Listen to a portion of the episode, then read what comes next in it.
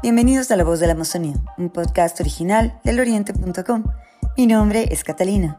El tema de hoy, arbitraje internacional y contratos petroleros. Nuestro invitado, Henry Llanes, licenciado en Sociología y Ciencias Políticas. Trabajó en el sector del petróleo por muchos años. Fue diputado de la República y asambleísta nacional. Ha escrito varios artículos y libros sobre el tema petrolero. Bienvenido, Henry, al podcast de La Voz de la Amazonía. Un gusto estar con ustedes. Hemos estado en un tiempo bastante em, particular en cuestión de arbitrajes. Entonces nos gustaría saber, ¿por qué Perenco acudió a un arbitraje internacional?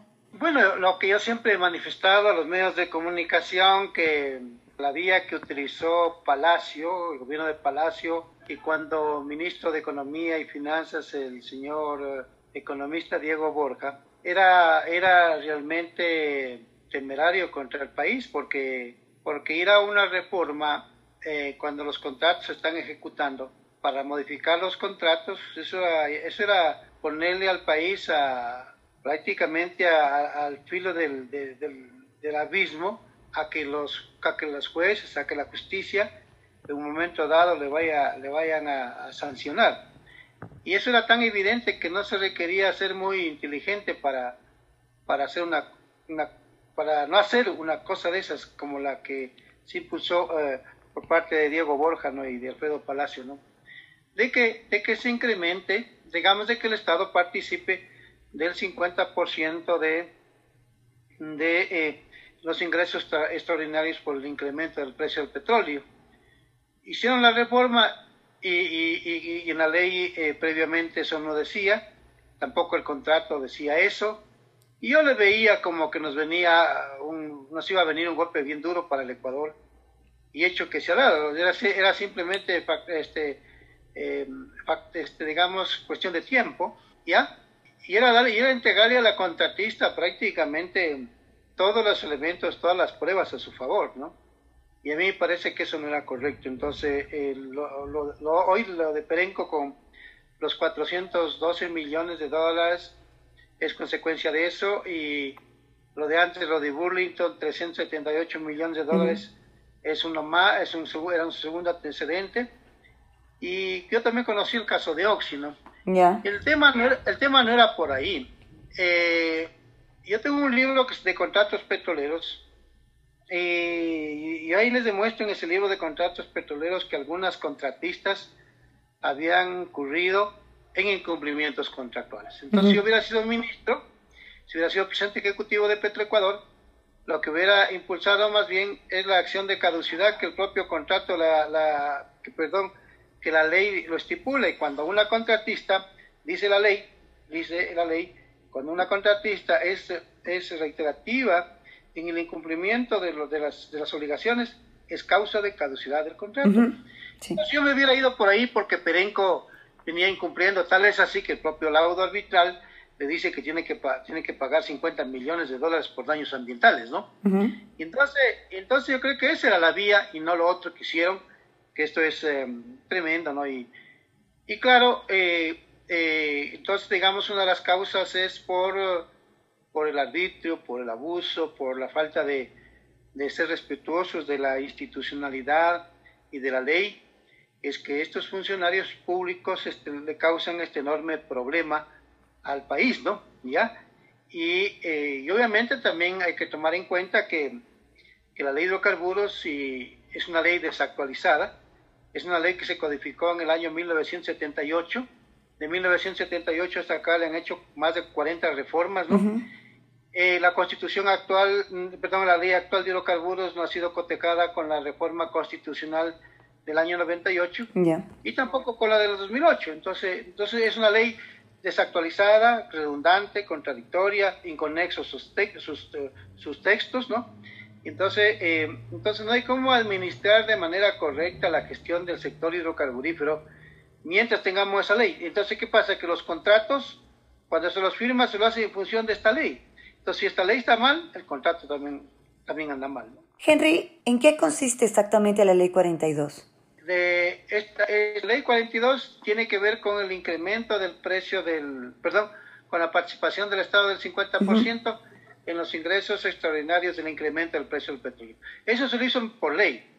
Vino Correa y, Correa no estuvo de acuerdo con eso y dijo, no, no, no, el Estado tiene derecho a participar del 99%, eso es lo que vamos a aprobar, de los ingresos extraordinarios del incremento del precio del petróleo. Y que el contratista participe del 1%. Eso lo dijo de manera contundente, impactante, eh, a nivel de esa política de comunicación intensa que tenía Correa direccionada ¿no? para, para beneficiarse de esa imagen política, para, para tener beneficios de sus adherentes, ¿no?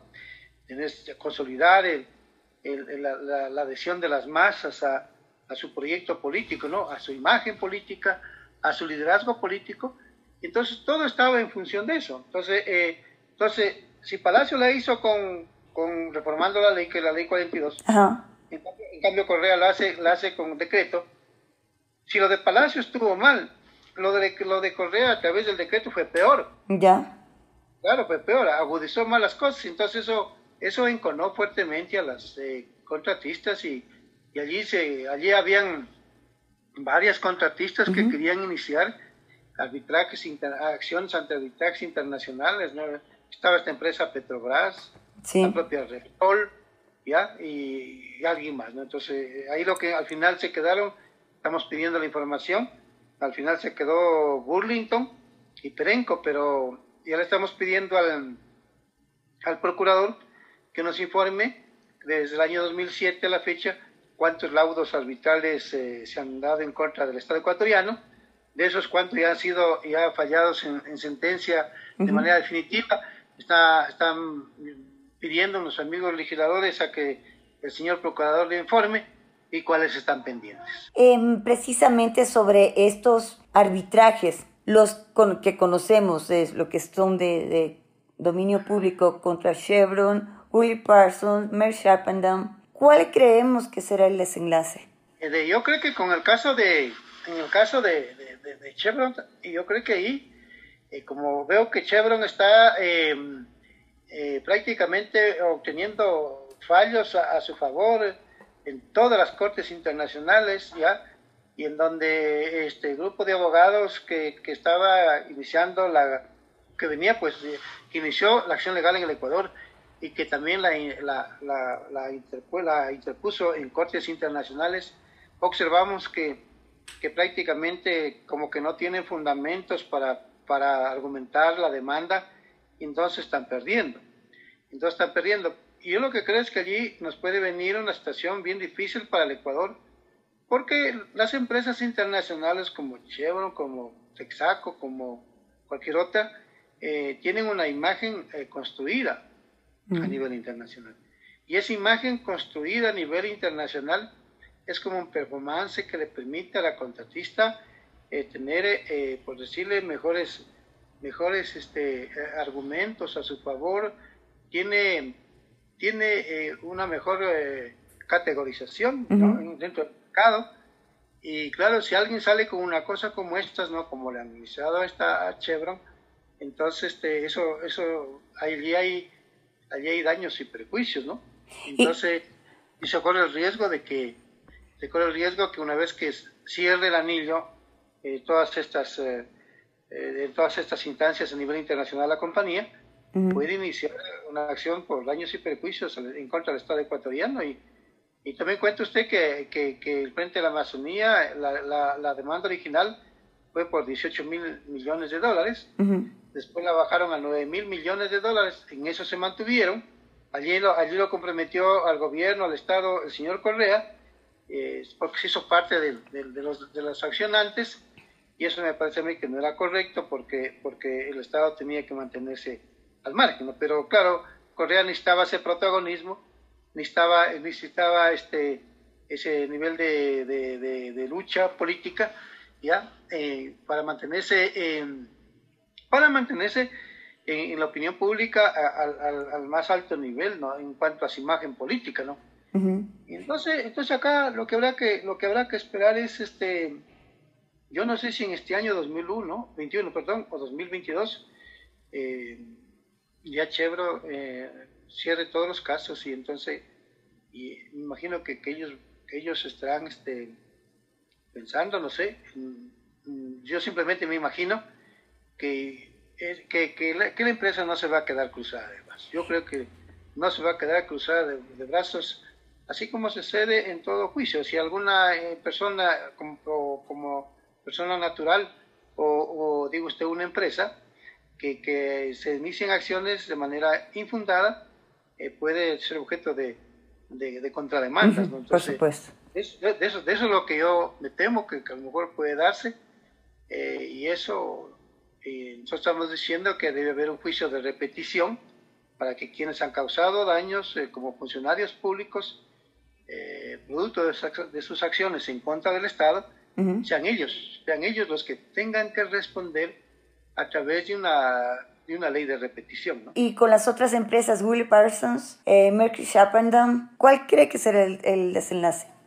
yo no, todavía no, no, de lo que no sé, vamos, se, se le está pidiendo contra el procurador, pero, pero este, de ellas no se ve, eh, eh, este, digamos, ningunos fallos este, de, de, primera instancia, ¿no? No, hay, no, hay, no, hay, no, hay, no hay una, una, un dictamen del, del, del, tribunal arbitral, pero este, habrá que esperar un tiempo más, ¿no?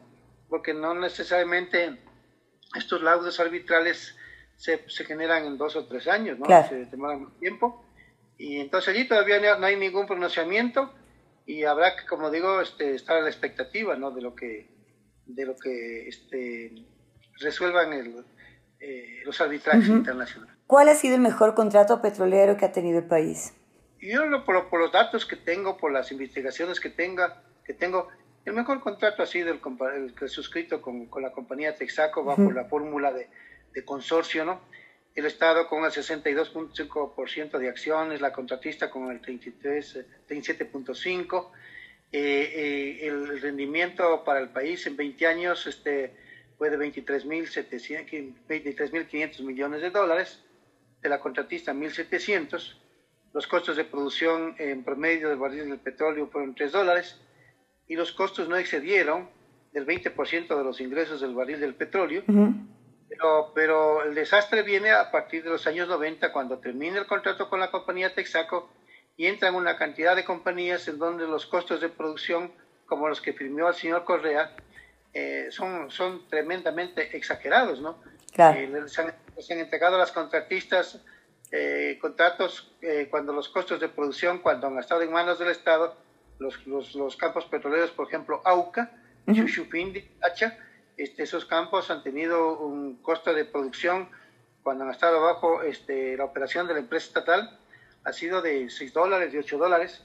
Luego los pasan al sector privado, en el de Auca con Slumberger, 26 dólares, de, con, con, con cerca de, de 33 dólares, con, con Sacha una cosa igual y con otros campos no se diga, entonces este, eh, eso realmente ha sido enorme perjudicial.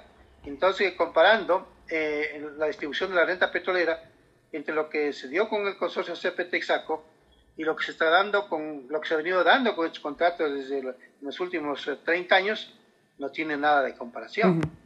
Y luego lo otro, lo que yo he señalado en los medios de comunicación, un contrato de esa naturaleza bien hecho que lo, que lo impulsó el contaminante Gustavo Carlín Ampudia, eh, a lo largo de la vida del contrato, desde el año 72 al 92, de lo que yo tengo información, nunca se generaron este tipo de controversias, eh, nunca se dio, eh, nunca se dio este caso de que, de que Texaco acuda a un arbitraje internacional para, para que se administre justicia por algún supuesto perjuicio que se haya generado. No se generaron ese tipo de controversias porque al frente de Texaco acá en el Ecuador existía un hombre que era eminentemente profesional me refiero a, René Bucarán, al ingeniero René Bucarán.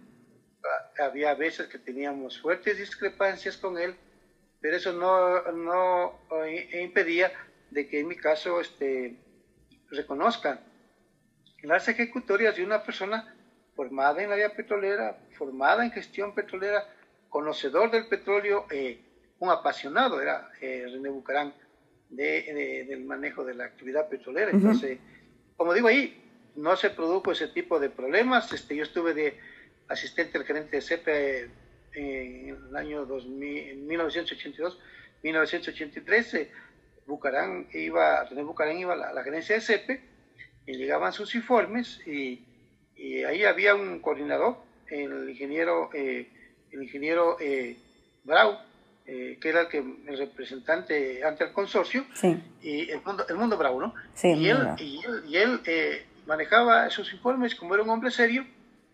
Allí nunca se produjeron problemas, nunca se produjeron problemas, pero pero desde el 90, de los años 90 acá, han sido una serie de problemas con una serie de contratistas que, que prácticamente no se compara el rendimiento que ellas generan eh, eh, eh, a, favor del Estado, un, rendimiento marginal, es todo lo contrario de lo que se dio con, de lo que se dio con el consorcio CPTEXACO, ¿no? Henry, ¿es posible replicar el mismo contrato que se tenía con, la con, con Texaco? en la actualidad? Yo creo que sí, yo creo que sí. Eh, hay que crear esas condiciones para... Yo soy partidario de ese modelo de contrato.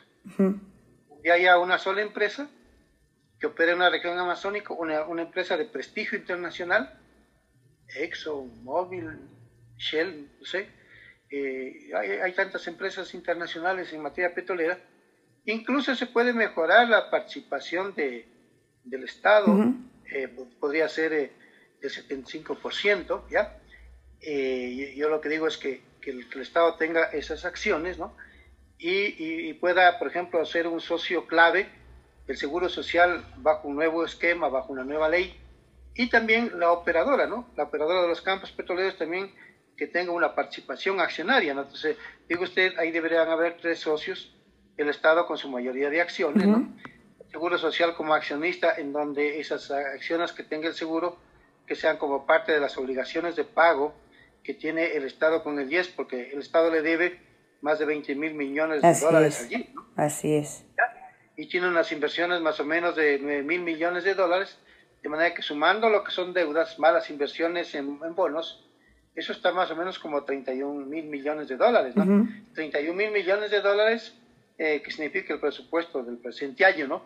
Eh, el Estado, bien difícil que pague, no tiene recursos porque, porque la deuda pública del Estado ecuatoriano está más o menos por sobre los 63 mil millones de dólares. El petróleo está hipotecado hasta el año 2024. Entonces, y, con la pandemia, eh, las pérdidas han sido enormes. Hasta febrero de este año hubo, eh, el INEC mencionó de que 650 mil personas perdieron el empleo eh, eso afecta a los aportes al Seguro Social, eh, también afecta a, las arcas del Estado porque solamente en el caso del IES, eh, el, según el economista Fernando Mosquera, el costo para atender la, la, pandemia es de 100 millones de dólares mensuales al Seguro Social, ¿no? Al Ministerio de Salud es otra cosa. Entonces al año significan como 1.200 millones de dólares que, que, tiene que el, IES, los, los, afiliados del Seguro Social, porque la plata que maneja el Seguro Social es de los afiliados. El Estado no inyecta dinero al Seguro Social. Entre comillas, eh, de acuerdo a la ley, debería, debería digamos, este, estar aportando al día, debería estar al día con el pago del 40%, pero eso no se da.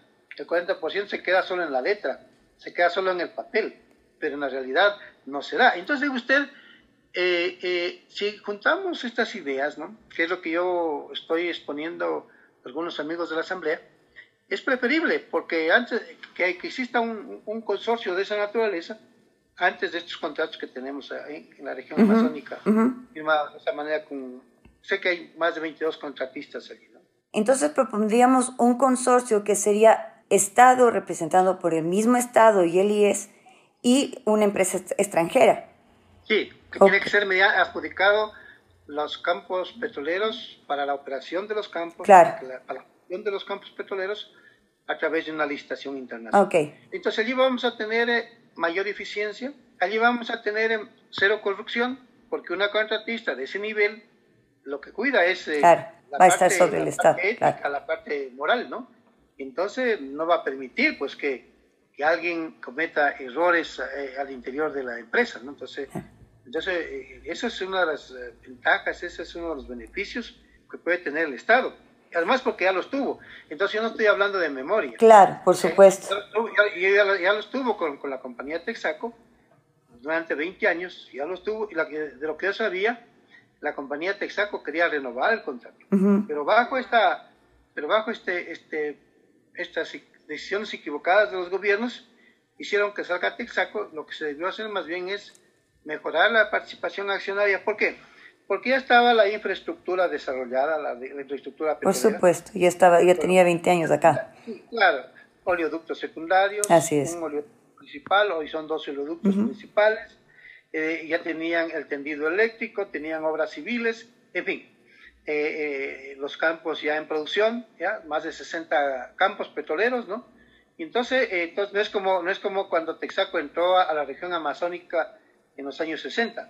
Entonces, esa infraestructura que tenemos hoy no había en los años No, por supuesto. No había. No. Entonces, imagínese usted la participación ahí, fue, como le mencioné al inicio, 37.5 para la contratista y 62.5 para el Estado. Entonces, ahora no puede ser no puede ser de esos mismos porcentajes. Con los antecedentes que ya le menciono, yo creo que se debe mejorar la participación para el Estado para que el Estado pague con, con una parte de acciones al Seguro Social. Y, allí formar, como ya, ya, hubo en el caso de Texaco, un comité de administración de, contratos eh, multidisciplinario, ¿no? que se tiene que tener allí por obvias, razones, un geólogo, un, ingeniero petrolero, un ingeniero de yacimientos, tiene que tener ahí un economista, tiene que tener un abogado del, del lado y lado, ¿no? Entonces, con, entonces, entonces, ese comité de administración de contratos, ¿a qué se dedica?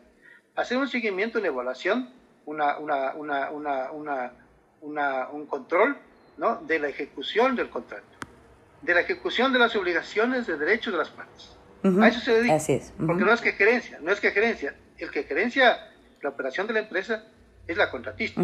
¿ya? Lo que pasa es que la creencia de la contratista tiene que entregarle al comité de administración de contrato toda la información contable ¿no? y los costos ¿no?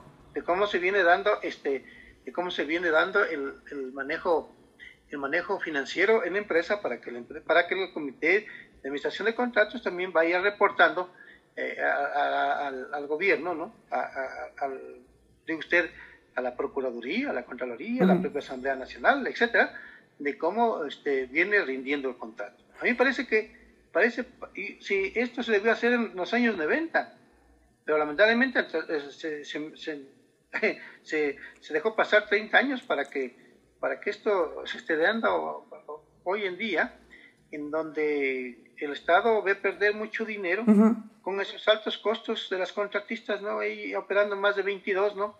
Y todas llevándose la mayor parte de, del petróleo por la vía de, los, de las tarifas. Entonces, no puede ser. Yo estoy en desacuerdo con eso. Henry, y a propósito de contratos petroleros, ¿por qué no vienen las empresas grandes al país, las petroleras grandes acá al país? Primero porque también ha habido una desvalorización también de, de la política, ¿no? Lamentablemente la política del, del, Estado ecuatoriano se ha venido deteriorando, ¿no? Fuertemente, ¿no? Eh, vimos en el gobierno de Correa una enorme corrupción Vimos en el gobierno de Moreno también una gran corrupción. También se dio en gobiernos anteriores, por eso que fueron destituidos el gobierno, el, presidente Bucarán, después tuvo que salir de Yamil Maguad, después salió Gutiérrez, ¿no? Todo eso le, le afecta a la imagen, ¿no? y le resta confianza al Ecuador, le resta credibilidad. Entonces lo que, lo que se tiene que hacer es mejorar la política, ¿no? Entonces por eso es que ahora estamos trabajando algunos actores sociales, ¿no? Con actores políticos que, que, que eso va a ser la tarea nuestra, a efectos de ir orientando de manera correcta, ¿no? Estos, estos temas que estoy tratando con usted y que eso sirva, que, que si sale si sale de los sectores sociales y de, de estos sectores eh, eh, sociales políticos, ¿no? Que, que, que están preocupados por la política, y son ellos los que, los que maduran una idea como la que estoy manifestando yo, eh, eso le puede generar otra imagen al Ecuador. Entonces allí sí, allí sí usted va a ver que si se mejora la imagen del Ecuador, la experiencia, se tiene confianza en el gobierno, eh, van a venir eh, empresas serias, que lo que se quiere en el Ecuador es tener una sociedad, una, una, una participación internacional de empresas, tanto lo que es explotación petrolera, como lo que concierne a, a la industrialización del petróleo, porque allá también se requiere también asimismo conformar una empresa de economía mixta, en cambio, que permita este, procesar el crudo y con sus derivados abastecer el mercado interno, es decir, dejar de importarlos. ¿no? En cuestión precisamente jurídica, ¿cuáles son los vacíos legales que tiene la ley de hidrocarburos hoy por hoy? Eso es tremendo. Solo le voy a dar dos ejemplos. ¿no? Eh, la ley de hidrocarburos, por ejemplo, hoy dispone, actual, de que el Estado recibirá como ingresos estatales eh, de los valores que provengan de las regalías petroleras de los ingresos que provengan de las eh, primas de entrada, de los derechos superficiarios, de los aportes en obras de compensación. Entonces, eh, entonces esos son, esos son imposiciones de poca monta, con excepción de las regalías, ¿no? son, son, imposiciones de poca monta que, no tienen mayor importancia, diría yo, para la magnitud del negocio, ¿no? Y y sucede que esa, la misma ley, la misma ley en otra parte, en otra parte ¿no? de, del contenido de la norma, las los exonera los contratos petroleros, las exonera del pago de regalías petroleras, los exonera de primas de entrada, los exonera de derechos superficiales, los exonera de aportes en obras de compensación. Entonces uno ciñéndose a la ley y uno pregunta, ¿y de dónde reciben los estados ingreso? Por supuesto. Y, y, además y además lo que causa es de Ripple, además hasta el día de hoy, ya no sé qué tiempo más va a estar, este, la, la, norma está definiendo esos ingresos en sucres. Y el sucre ya no. No, el sucre ya no existe. No existe. Entonces tiene que estar dólares. Y eso no está. Y eso no está actualizado. Entonces este, eh, hay que trabajar eh, en la reforma de manera urgente. Nosotros estamos proponiendo una nueva ley. Pero en este mismo caso, en este mismo caso que le menciono de que de que los ingresos están así determinados y, para pagarse en sucres. Está perdida la norma del, objeto principal. ¿Cuál es el objeto principal de los ingresos para el Estado? Una, por la explotación directa que realiza la empresa estatal de los yacimientos petroleros. O sea, por los ingresos que se generen de la explotación directa que realiza la empresa estatal de los yacimientos petroleros. eso, debería estar en un artículo. Segundo artículo. En el segundo artículo debería estar de los ingresos que provengan de la explotación petrolera de los, de los contratos que ha suscrito con el Estado, con las contratistas internacionales en exploración y explotación de petróleo. Ya. Eso debería estar ahí. Lo tercero, debería estar allí, es, por ejemplo, lo, lo relacionado con la comercialización de los derivados en el mercado interno y con la exportación del petróleo a, nivel internacional. Y eso no está. Pero la industrialización de los derivados, ¿cómo le haría?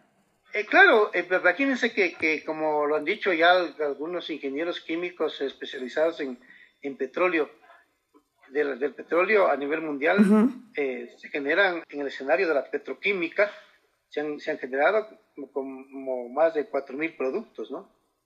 Y el Ecuador ni siquiera el diésel, ni siquiera la gasolina, ni siquiera el, el LP los, tiene, tiene que importarlos, ¿no? Exacto. Imagínense que, imagínense que GLP importa, importa el 88%, en diésel importa el 75%, en gasolina se importa más del 60%, dependiendo del, del, precio del petróleo. Pero aquí el Ecuador ha importado anualmente 4 mil millones de dólares, 5 mil millones de dólares, 6 mil millones de dólares, y un país dolarizado, porque si nosotros hiciéramos el dólar, bueno, pues decimos, este, le ponemos el papel en la maquinita y que fabrique el dólar. se sigue produciendo, no.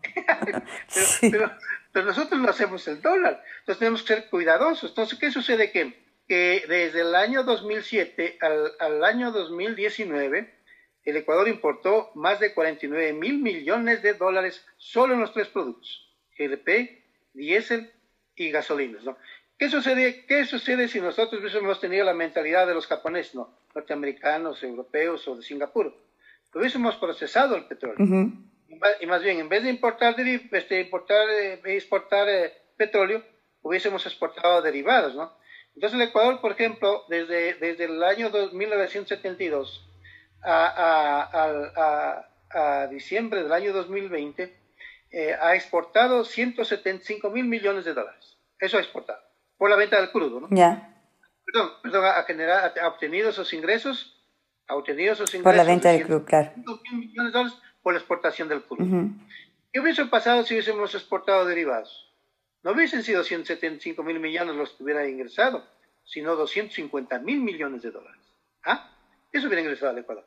Y si nos metíamos a la petroquímica, digo usted, a los productos sintéticos, a, la, a los plásticos, a la uria, a, la, a, la, al, a, los lubricantes, ¿ya?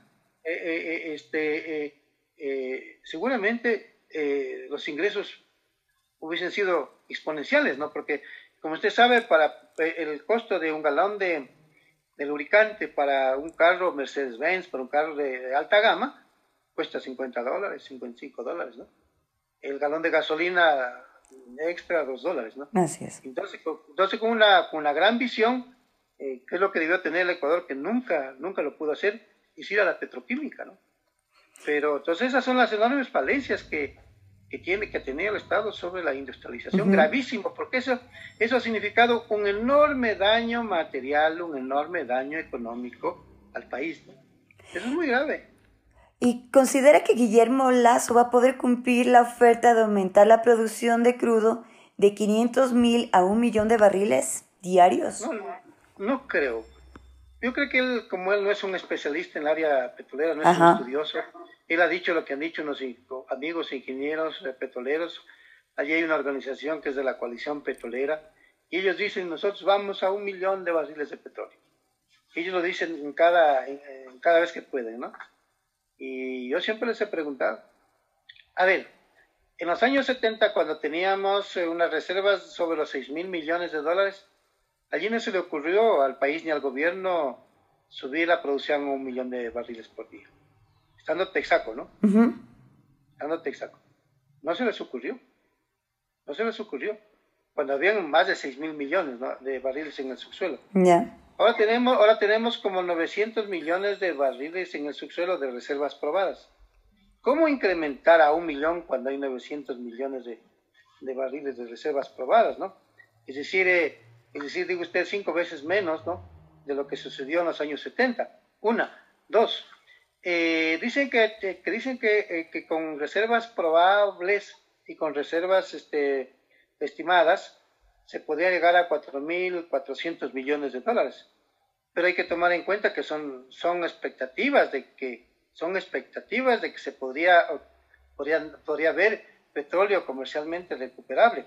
Ahora, para esas expectativas, hacerlas, llevarlas a la concreción, se necesita invertir dinero. ¿No es cierto?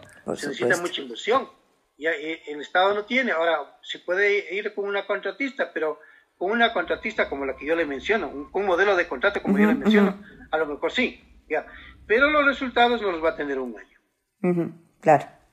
Ni en dos años, ni en tres años, ¿no? Y, y finalmente, dentro de esto, eh, eh, los yacimientos están generando 95% de agua, ¿no? De cada 100, de cada 100 barriles de agua. claro. Perdón, sí, sí, claro.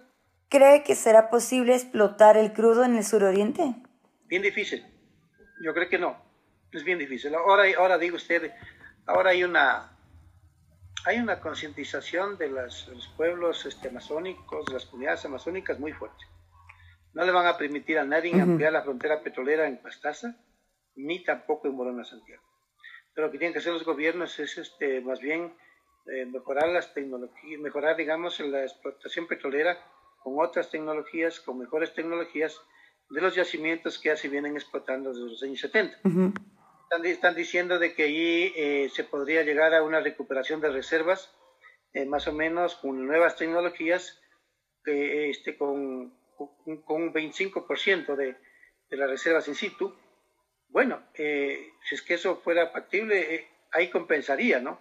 Ahí compensaría el Estado en cuanto a ingresos eh, de los que posiblemente podría tener explotando eh, petróleo en, Pastaza y en, Morona, Santiago. Entonces podría haber una compensación.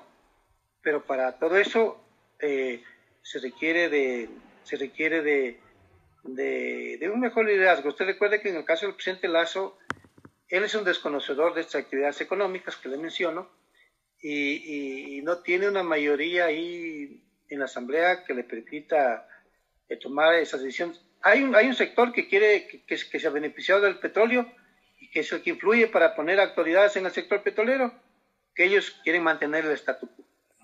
Entonces, con ese statu quo, lo que significará en el supuesto que llegaría Lazos a, a, explotar un millón, que lo dudo, que en su mandato lo logre, bueno, si no se modifica la ley y si no se modifican los contratos, bueno, serían esas empresas las beneficiarias. Y a mí me parece absurdo, eh, en el supuesto que sea una realidad, es explotar un millón de petróleos para que la mayoría se lo lleven ellos, ¿no? No tiene sentido. Y una última pregunta, ¿cuál sería el futuro inmediato de la industria petrolera en el país con todo lo que está pasando? Y yo lo que creo es que no va a cambiar. Si es que se mantiene así como está, eso no va a cambiar. Y, para que cambie, digo usted, en el, en el, gobierno de Lazo, por lo menos debería haber eh, una nueva ley de hidrocarburos, por lo menos debería haber un nuevo contrato, ¿no? ¿Ya?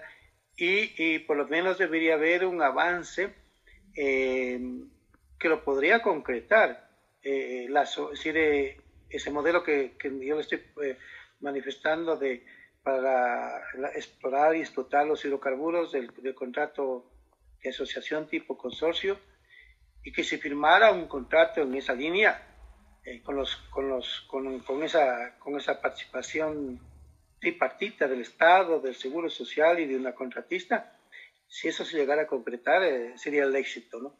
Y si, la, y si para materia de refinación también se, se, se firma un contrato de economía mixta, en donde el socio mayoritario es el Estado, ¿ya? Pero la contratista podría entrar allí eh, eh, con, con, capital y con tecnología.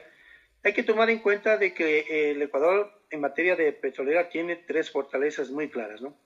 La una, al disponer de petróleo, es una fortaleza enormísima, ¿no? Enormísima, ¿no? Eso no lo tiene Perú, eso no lo tiene, digo usted, Paraguay ni Uruguay, ni Chile. Entonces es una, una, fortaleza este, enorme, ¿no?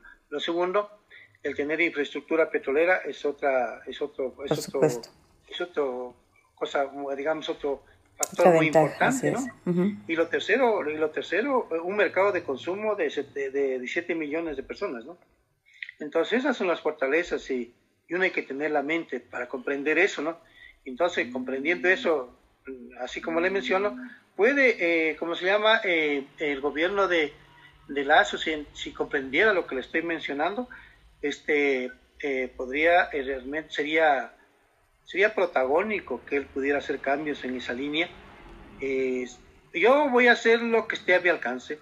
Eh, voy, a, voy a trabajar con, con, con sectores que, que, tengan visión política y yo, me, yo tengo ahí en la Asamblea Nacional algunos buenos contactos y voy a ver si, si una propuesta como la que estoy mencionando, ojalá la Asamblea, estos parlamentarios la cojan y sean ellos los que la propongan, porque ellos son los ejecutores de la política, ¿no? Y ellos son los que pueden este, hacer los cambios de la ley. Entonces, este, Dios quiera que nos, que nos vaya bien y por el bien del país, ¿no? Por arreglar estas cosas tan terribles que las que vivimos, ¿no? Este, poder tener un, un mejor horizonte petrolero desde la política, ¿no? Desde la, desde la legislación y desde los contratos, ¿no? Muchas gracias, Henry, por su tiempo y estaremos en contacto, podemos un poco ampliar todo lo que sigue pasando en el país en cuestión petrolera. Hasta aquí nuestro podcast de hoy. Gracias por su gentil atención. Pronto regresaremos con más información. No olvide seguirnos en nuestras redes sociales. Nos encuentra en Twitter, Facebook, Instagram y en YouTube como Oriente C. ¿Quiere convertirse en un reportero de la región amazónica del Ecuador o quisiera escucharnos hablar sobre un tema particular? Envíenos un mensaje por WhatsApp al 593 9909 731 Gracias.